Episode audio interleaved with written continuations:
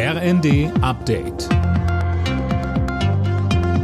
Stündlich neu. Auf den Punkt informiert. Ich bin Gisa Weber. Guten Morgen. Die Hitzewelle über Europa hat auch weite Teile Deutschlands erfasst. Die befürchteten Rekordwerte von über 38 Grad blieben bisher jedoch aus. Einzelheiten von Nanju Kuhlmann. In einem breiten Streifen vom Südwesten bis nach Ostsachsen wurden Werte um die 35 Grad gemessen. In den meisten anderen Gebieten Deutschlands waren Werte um 30 Grad verbreitet. Nur in den Küstenregionen und höher gelegenen Gebieten blieb es kühler. In Erfte in Schleswig-Holstein waren es nur 20,2 Grad. Der Wetterdienst hat für das gesamte Wochenende vor extremer Hitze gewarnt und Werte bis 38 Grad vorhergesagt.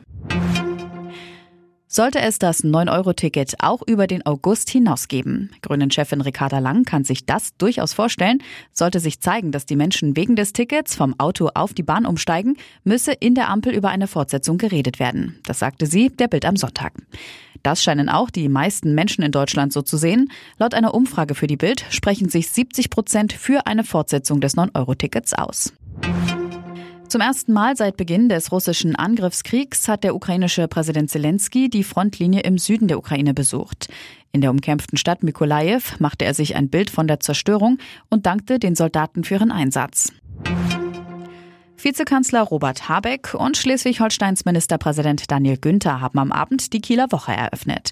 Zum ersten Mal seit drei Jahren findet das Volksfest und Segelevent wieder in gewohnter Größe statt. Vor der Pandemie waren gut drei Millionen Besucher dabei.